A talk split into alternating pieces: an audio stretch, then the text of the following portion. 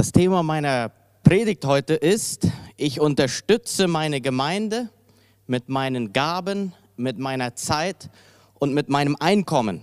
Für diejenigen, die vielleicht heute zum ersten Mal dabei sind oder die letzten Predigten verpasst haben, seit Anfang dieses Jahres predigen wir über ein gemeindeinternes Dokument und in diesem Dokument halten wir fest, was jedes Gemeindeglied in Beziehung zu Gott, in Beziehung zu seinen Mitmenschen, in Beziehung zu seiner Familie, zu seiner Lokalgemeinde und zum Staat leben möchte.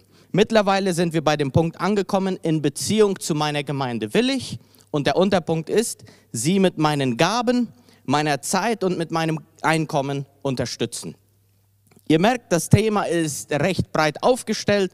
Man könnte allein über, darüber predigen, dass wir unsere Gemeinde mit unseren Gaben dienen wollen. Darüber könnten wir eins bis zwei Predigten halten. Auch wie wir unsere Gemeinde mit unserem Einkommen dienen wollen. Darunter kommen Zehnten, Spenden und vieles mehr. Könnten wir auch einige Predigten halten. So, ich werde über diese spezifischen Themen heute nicht wirklich in aller Tiefe äh, reden können. Was ich aber tun möchte, ist, anhand von einem Gleichnis, einem Gleichnis, das Jesus uns erzählt, einige Prinzipien festhalten, die ich glaube und hoffe, uns ermutigen können, unsere Gemeinde, wo auch immer wir uns gerade befinden, mit unseren Gaben, mit unserer Zeit und mit unserem Einkommen zu unterstützen. Zu der Zeit, als Jesus auf dieser Erde lebte, war es üblich, dass palästinische Großgrundbesitzer, Viehzüchter, Landwirte oder auch reiche Kaufleute ins Ausland zogen, zum Beispiel nach Rom oder nach Alexandria. Und dort widmeten sie sich manchmal ihren Geschäften, aber meistens ging es einfach darum, um aus Palästina von der Arbeitswelt weg in ein anderes Land, um das Leben zu genießen. Und in der Zwischenzeit führten dann Bevollmächtigte und Verwalter ihre Arbeit in Palästina weiter. An dieser Realität knüpft Jesus an und erzählte den Leuten damals und auch uns heute das Gleichnis von den anvertrauten Talenten. Dieses Gleichnis finden wir in Matthäus 25, die Verse 14 bis 30. Und in diesem Gleichnis ist Jesus der Großgrundbesitzer, der reiche Mann, der einigen von seinen Leuten was anvertraut und dann wegzieht. Das Wegziehen in diesem Gleichnis ist ein Bild von Jesu Himmelfahrt, was wir vor einigen Wochen äh, erinnert haben. Und in diesem Gleichnis kommt der reiche Mann dann wieder nach einer längeren Zeit zurück und rechnet mit seinen Angestellten ab. Dieses ist ein Bild für Jesu zweites Wiederkommen und das Endgericht. Und was zwischen seinem Wegziehen und seinem Wiederkommen passiert, ist nicht nur in der Geschichte, sondern auch ganz besonders für uns als Gemeinde von ganz, ganz besonderer Bedeutung. Und deshalb erzählt Jesus die Geschichte. Es war einmal ein Mann, der für längere Zeit verreisen wollte. Und deshalb ruft er seine Angestellten zu sich ins Büro und gibt dem ersten umgerechnet, ich habe mir die Freiheit genommen, das mal in heutigen Zahlen umzurechnen, er gibt dem ersten umgerechnet 400.000 Dollar. Nettes Sümmchen, damit kann man schon mal ordentlich loslegen. Den zweiten gibt er 160.000 Dollar und dem dritten 80.000 Dollar. Einem jeden nach seiner Fähigkeit. Und er sagt zu ihnen, Liebe Angestellten, ich werde nun für eine Zeit verreisen und bald wiederkommen. Ich bitte euch, dass ihr mein Kapital in der Zwischenzeit verwaltet. Der erste Mann, sagt Jesus, ging hin und handelte mit dem Geld. Da steht wortwörtlich, er handelte, er fing an, Dinge zu kaufen und verkaufen. Doch wohl hatte dieser Mann ein kommerzielles Händchen und aus den 400.000, die ihm anvertraut wurden, macht er 800.000. Er verdoppelt das Kapital des reichen Mannes. Beim zweiten Mann steht zwar nicht, was er gemacht hat, ob er gehandelt hat oder ob er es wo angelegt hat, wir wissen es nicht, aber auch er hat ein, ein, ein, ein, ja, ein Händchen für die finanzielle Welt, verdoppelt das Kapital aus 160.000, macht er 320.000. Und Jesus erzählt weiter, dass der dritte Mann aber ganz anders ist als die ersten zwei. Jesus erzählt, er geht hin und vergräbt das ihm anvertraute Geld. Er hat Angst, das ihm anvertraute Geld in der Geschäftswelt zu ver verlieren. Und deshalb geht er lieber Nummer sicher und vergräbt das Geld. Er denkt sich, wenn der Chef zurückkommt, dann möchte ich ihm lieber die vollen 80.000 zurückgeben. Die ersten zwei, die gehen ja ein hohes Risiko ein, das Geld ganz oder teilweise in der Geschäftswelt zu verlieren. Es braucht ja nur eine Krise, Corona-Krise oder so kommen und die könnten das Geld verlieren. Nö, dieses Risiko gehe ich nicht ein. ich vergrabe mein Geld, ich verstecke es, ich gehe nummer sicher. Jesus erzählt weiter, der reiche Mann kommt nach einer längeren Zeit wieder zurück und rechnet mit einem jeden von den Angestellten ab. Der erste Mann kommt ins Büro und sagt zum Chef, Chef, du hast mir 400.000 gegeben, hier hast du 800.000. Und der Chef sagt, gut so, du bist ein treuer Knecht. Ich will dir mehr anvertrauen. Geh ein zur Freude deines Herrn. Das zwischen uns, das läuft gut. Wir können diese Beziehung weiterführen. Der zweite Mann kommt ins Büro, dieser sagt, Chef, du hast mir 160.000 Dollar gegeben, hier hast du 320.000. Der reiche Mann sagt wieder, gut so, du bist ein treuer Knecht. Ich will dir mehr anvertrauen. Geh ein zur Freude deines Herrn. Du bist zuverlässig. Mit dir will ich weiter in Geschäftsbeziehung bleiben. Und dann rechnet er mit dem dritten ab. Dieser kommt rein und sagt, Chef, ich wusste, dass du jemand bist, der erntet, wo er nicht sät, der sammelt, wo er nicht ausgestreut hat. Du bist ein harter Mann. Deshalb hatte ich Angst. Ich habe mich gefürchtet und ich habe das Geld vergraben. Aber als ich gehört habe, dass du gekommen bist, habe ich das Geld wieder ausgebuddelt und hier hast du die volle Summe wieder. 80.000, nicht ein Cent fehlt. Der reiche Mann ist enttäuscht. Er sagt zu ihm, du fauler Knecht. Ich meine, wenn du schon wusstest, dass ich ernte, wo ich nicht sehe, wenn du schon wusstest, dass ich sammle, wo ich nichts ausgestreut habe, da hättest du ja mein Geld wenigstens in der Kooperative anlegen können und Zinsen dafür bekommen haben. Aber nicht mal das ist dir durch den Kopf ge gegangen. Du hast nichts daraus gemacht. Du hilfst mir nichts. Und deshalb äh, nimmt er ihm die 80.000 weg, die ihm anvertrauten 80.000 nimmt er weg und gibt sie dem Ersten, demjenigen, der aus viel sehr viel machen konnte. Dem vertraut er dann die 80.000 an und nimmt nicht nur diesem dritten Mann das Kapital weg, er entlässt ihn auch. Er entlässt den dritten Mann. Und so endet die Geschichte. Und in dieser Geschichte haben wir drei Knechte und zwei Verhaltensweisen. Wir haben drei Knechte und zwei Resultate, die dabei rauskommen. Wir haben drei Knechte und zwei Arten von Beziehungen, die sie zu ihrem Chef haben. Drei Knechte, zwei Verhaltensweisen. Die ersten zwei Knechte gehen ein Risiko ein. Der dritte Knecht setzt auf Sicherheit. Die ersten zwei gehen das Risiko ein, den anvertrauten Anteil in der Geschäftswelt zu verlieren. Der dritte sagt, nee, ich habe Angst, ich brauche Sicherheit. Er vergräbt seinen Anteil. Und diese zwei unterschiedlichen Verhaltensweisen haben auch unterschiedliche Resultate. Risiko und Sicherheit bringen unterschiedliche Resultate hervor. Bei den ersten zwei Knechten sehen wir, dass sie das Kapital des reichen Mannes verdoppelt haben. Sie multiplizieren. Bei ihnen entsteht Multiplikation. Natürlich darf man jetzt nicht denken, dass diese zwei Ersten einfach immer alles von Anfang an richtig gemacht haben und dass sie einfach Jahr für Jahr nur einfach immer Gewinne eingefahren haben, bis sie irgendwann den ihnen anvertrauten Anteil verdoppelt haben. Wir dürfen davon ausgehen, die Bibel sagt zwar nichts darüber, aber wir dürfen davon ausgehen, dass sie anfänglich auch Niederlagen und Verluste erlebt haben. Und das ist ja ziemlich überall so am Anfang. Aber am Ende ist über diesen Weg Multiplikation geschehen. Risiko ist gleich Multiplikation. Beim dritten Mann sehen wir keine Multiplikation. Beim dritten Mann sehen wir einfach nur Stillstand. Aus den 80.000 werden einfach nur wieder 80.000. Aber aus der Gemeindearbeit, aus der Geschäftswelt und auch aus unserem persönlichen geistlichen Leben wissen wir, dass es in Wirklichkeit niemals Stillstand gibt. Es gibt nur ein Vorwärts und ein Rückwärts. Stillstand ist irgendwann auch immer Rückgang. Und das ist, was letzten Endes auch mit diesem dritten Mann passiert. Die ihm anvertrauten 80.000, die bleiben nicht als 80.000 bei ihm, sie werden ihm weggenommen und sie werden jemand anderen gegeben, der damit besser umgehen kann. Der dritte Mann verliert seinen Anteil und wir können sehen, Sicherheit ist gleich Stillstand und letzten Endes irgendwann Rückgang. Zwei Verhaltensweisen, Risiko oder Sicherheit, bringen unterschiedliche Resultate hervor. Multiplikation oder Stillstand, letzten Endes Rückgang. Und diese zwei unterschiedlichen Verhaltensweisen bringen auch zwei unterschiedliche Beziehungen zu ihrem Chef hervor. Die ersten zwei Knechte bekommen Lob von ihrem Herrn. Sie werden als gute und treue Diener beschrieben. Sie wuchsen in ihrer Beziehung zu ihrem zu ihrem Herrn. Tritt ein zur Freude deines Herrn, sagt der reiche Mann. Und ihnen wurde mehr anvertraut. Die Geschäftsbeziehung lief nicht nur weiter, sie wuchs auch noch, besonders beim ersten. Sie multiplizierten das Kapital vom reichen Mann und wuchsen gleichzeitig in ihrer Beziehung zu ihrem Chef. Das geht Hand in Hand. Multiplikation im Reich Gottes und Wachstum in unserer Beziehung zu Gott gehen Hand in Hand. Beim dritten Mann sehen wir, dass die Geschäftsbeziehung endet. Er wird entlassen.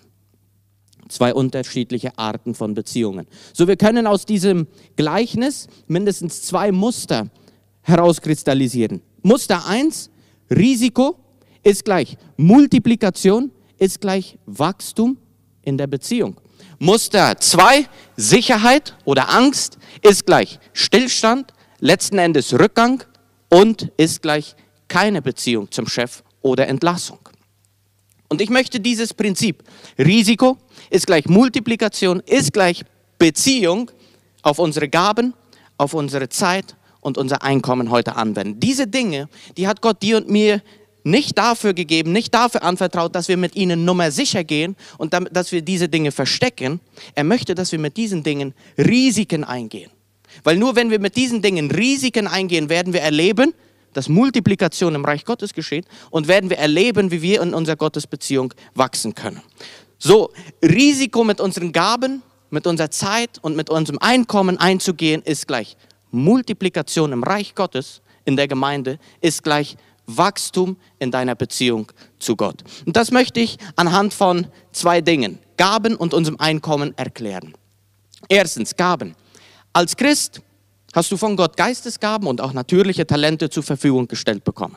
Zum Thema Geistesgaben sagt die, die Bibel, da wo Paulus über Gaben lehrt, dies alles wirkt ein und derselbe Geist, der jedem persönlich zuteilt, wie er will. 1. Korinther 12, Vers 11.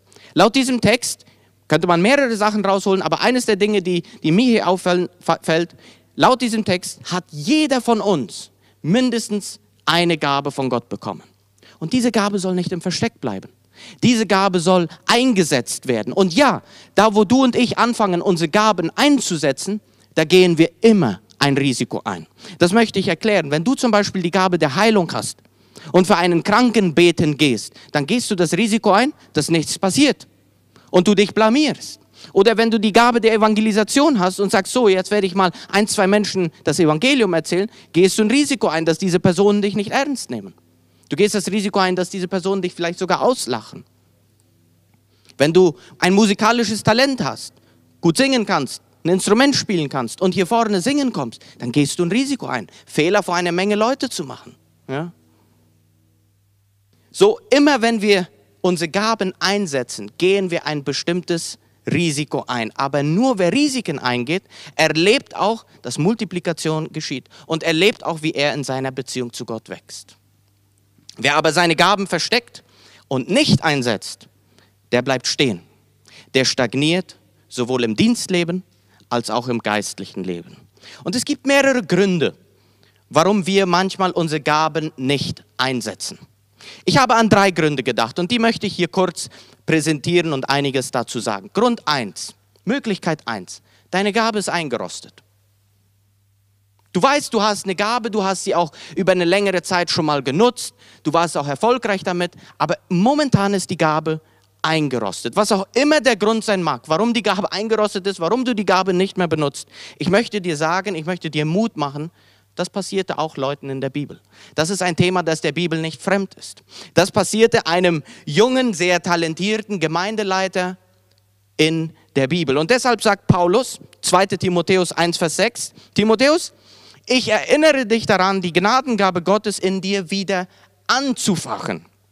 Paulus sagt zu einem sehr begabten jungen Mann, sieh zu, dass die Gabe, die Gott dir geschenkt hat, wieder in Gebrauch, in Gebrauch gesetzt wird. Mach was daraus. Und das gilt auch für dich und mich. Sieh zu, die Gabe, die Gott dir gegeben hat, wieder anzufachen. Die Gemeinde wird in der Bibel einmal mit einem Körper verglichen, in dem die verschiedenen Körperteile und Organe die Gemeindeglieder repräsentieren. So wenn die Lunge, die Niere oder die Beine ihren Dienst, ihre Arbeit nicht tun, dann leiden nicht nur diese Körperteile, dann leiden nicht nur diese Organe, dann leidet der ganze Körper. Das heißt, wenn du oder ich die Gabe, die wir bekommen haben, nicht einsetzen, dann leidest nicht nur du, letzten Endes leidet auch die Gemeinde, dann leidet das Reich Gottes. Und deshalb ist es von so besonderer Bedeutung, dass du das, was du von Gott bekommen hast, in der Gemeinde und im Reich Gottes einsetzt. Paulus sagt, sieh zu, die Gabe, die Gott dir gegeben hat, wieder anzufachen. Wir brauchen deine Gabe. Das Reich Gottes braucht deine Gabe. Möglichkeit 1, die Gabe ist eingerostet. Es gibt eine zweite Möglichkeit. Du hast deine Gaben noch nicht entdeckt. Entweder du hast dich mit dem Thema noch nicht so viel beschäftigt oder du bist noch jung und hast dich deswegen mit dem Thema noch nicht beschäftigt. Und vielleicht weißt du gar nicht mal, wo du anfangen sollst. Ja, wie soll ich meine Gaben entdecken? Wie, wie macht man das? Ja? Ich kann dir jetzt hier nicht das komplette ABC der Gabenfindung präsentieren, aber ich kann dir doch drei Schritte weitergeben, die dir schon mal helfen können, anzufangen, deine Gaben zu entdecken. Schritt Nummer eins, Gabentest. Gabentest, das muss ich hier auch schon mal von, vorne, äh, von vornherein sagen, das ist noch nicht die, der Weg, die Wahrheit und das Leben. Das sagt noch nicht alles aus über deine Gaben. Aber ein Gabentest kann schon mal als grober Wegweiser, als grobe Orientierung dienen. Gabentests findest du im Internet eine ganze Menge. Du kannst dir die da suchen und mal ausprobieren, einen machen. Wenn du sagst, puh, ich weiß gar nicht, welches von den vielen ich da im Internet nehmen soll, welcher ist gut, welcher ist besser, ich kann dir auch einen zuschicken. Wenn du sagst, hey, ich, ich, möchte mal anfangen, meine Gaben zu entdecken, ich kann dir gerne einen Gabentest zuschicken als PDF per WhatsApp. Den druckst du dir dann aus und machst den. Da sind auch ein paar schöne Erklärungen zu den Gaben, ist sehr hilfreich. Für diejenigen, die sagen, ja, ich möchte heute mal anfangen mit, ein, mit einem Gabentest, möchte ich meine Nummer hier auch gleich weitergeben, 0985 123, das ist wirklich so, 123 290. Ja? Wenn du sagst, nach dem Gottesdienst, ich möchte einen Gabentest machen, darfst du mir eine WhatsApp schreiben und ich schicke dir das dann als PDF-Version. Kann ich sehr gern machen.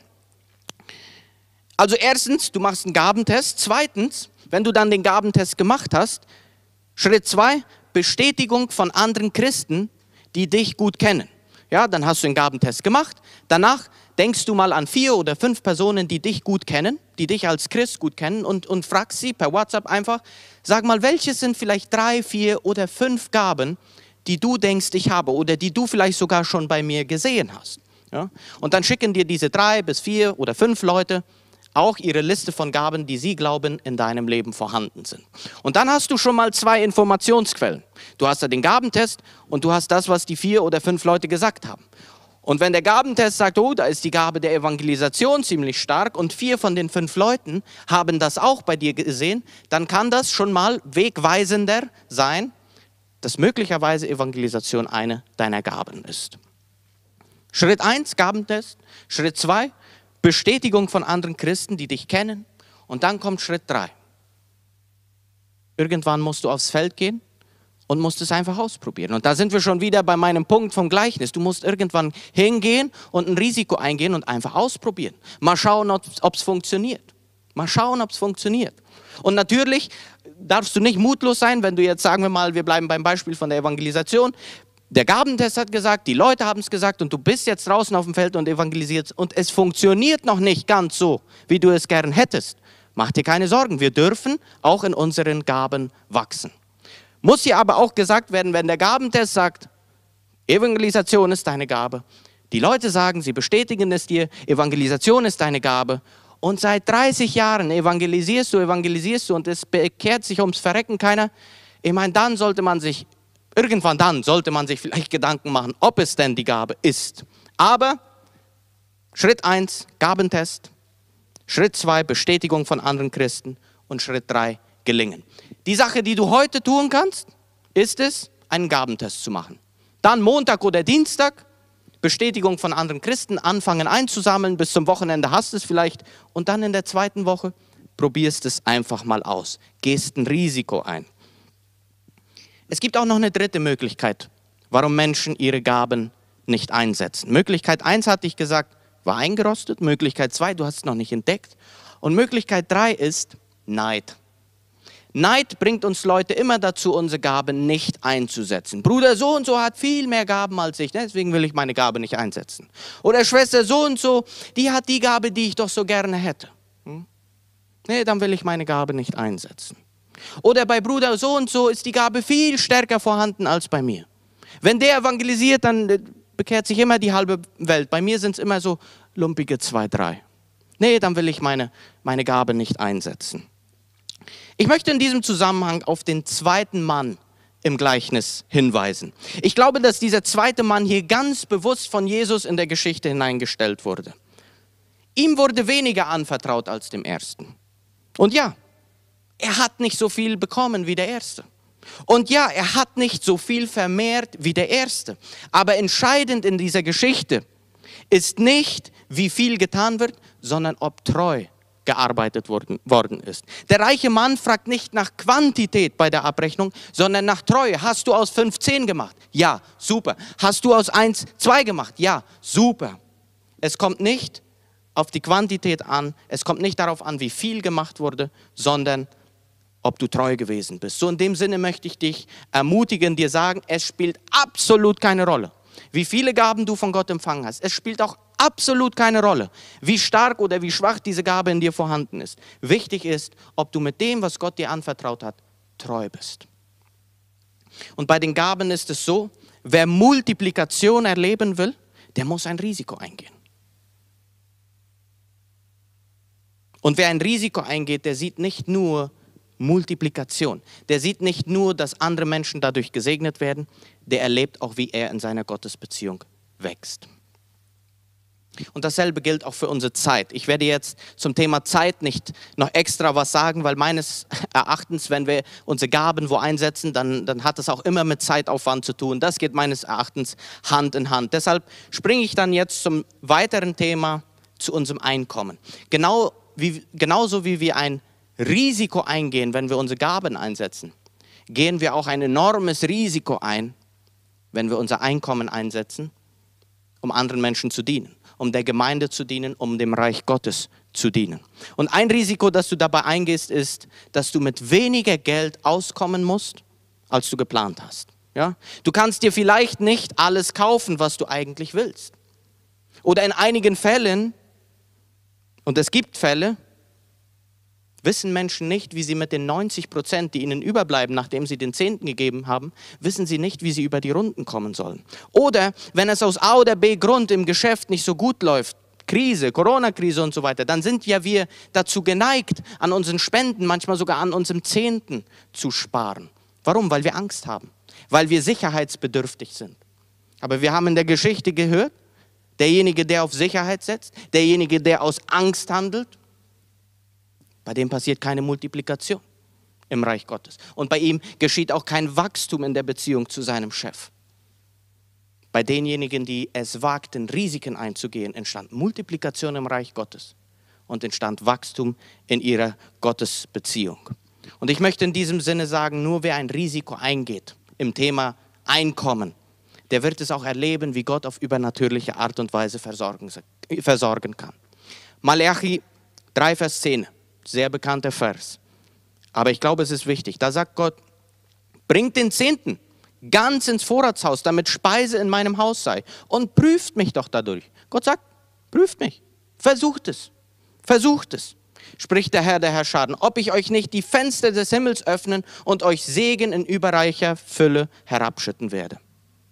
Und dabei geht es nicht so wie beim Wohlstandsevangelium. Ich möchte mich hier ganz klar vom Wohlstandsevangelium äh, trennen. Dabei geht es nicht, dass du und ich durchs Geben, sei es der Zehnte oder Spenden, immer reicher werden. Ja, das passiert.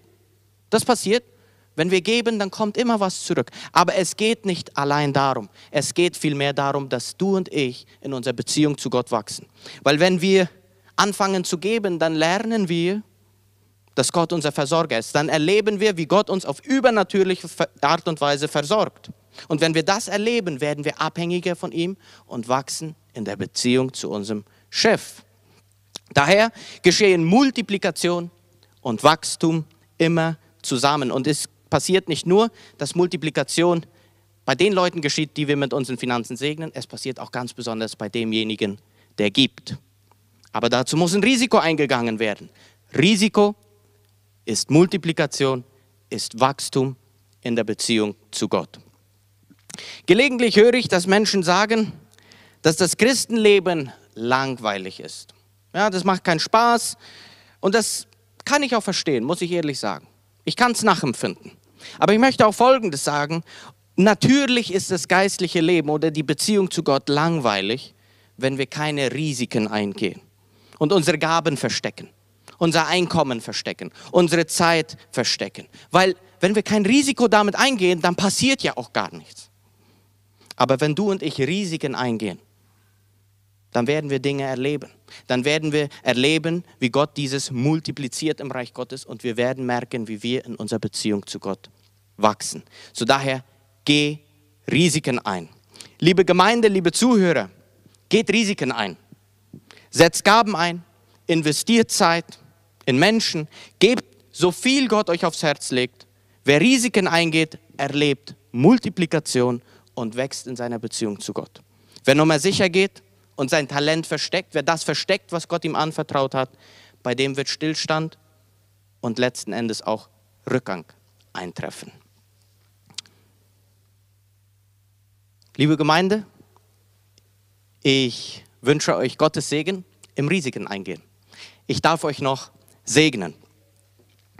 Der Herr segne euch und behüte euch. Der Herr lasse sein Angesicht leuchten über euch und sei euch gnädig. Ich wünsche allen einen schönen und erholsamen Sonntag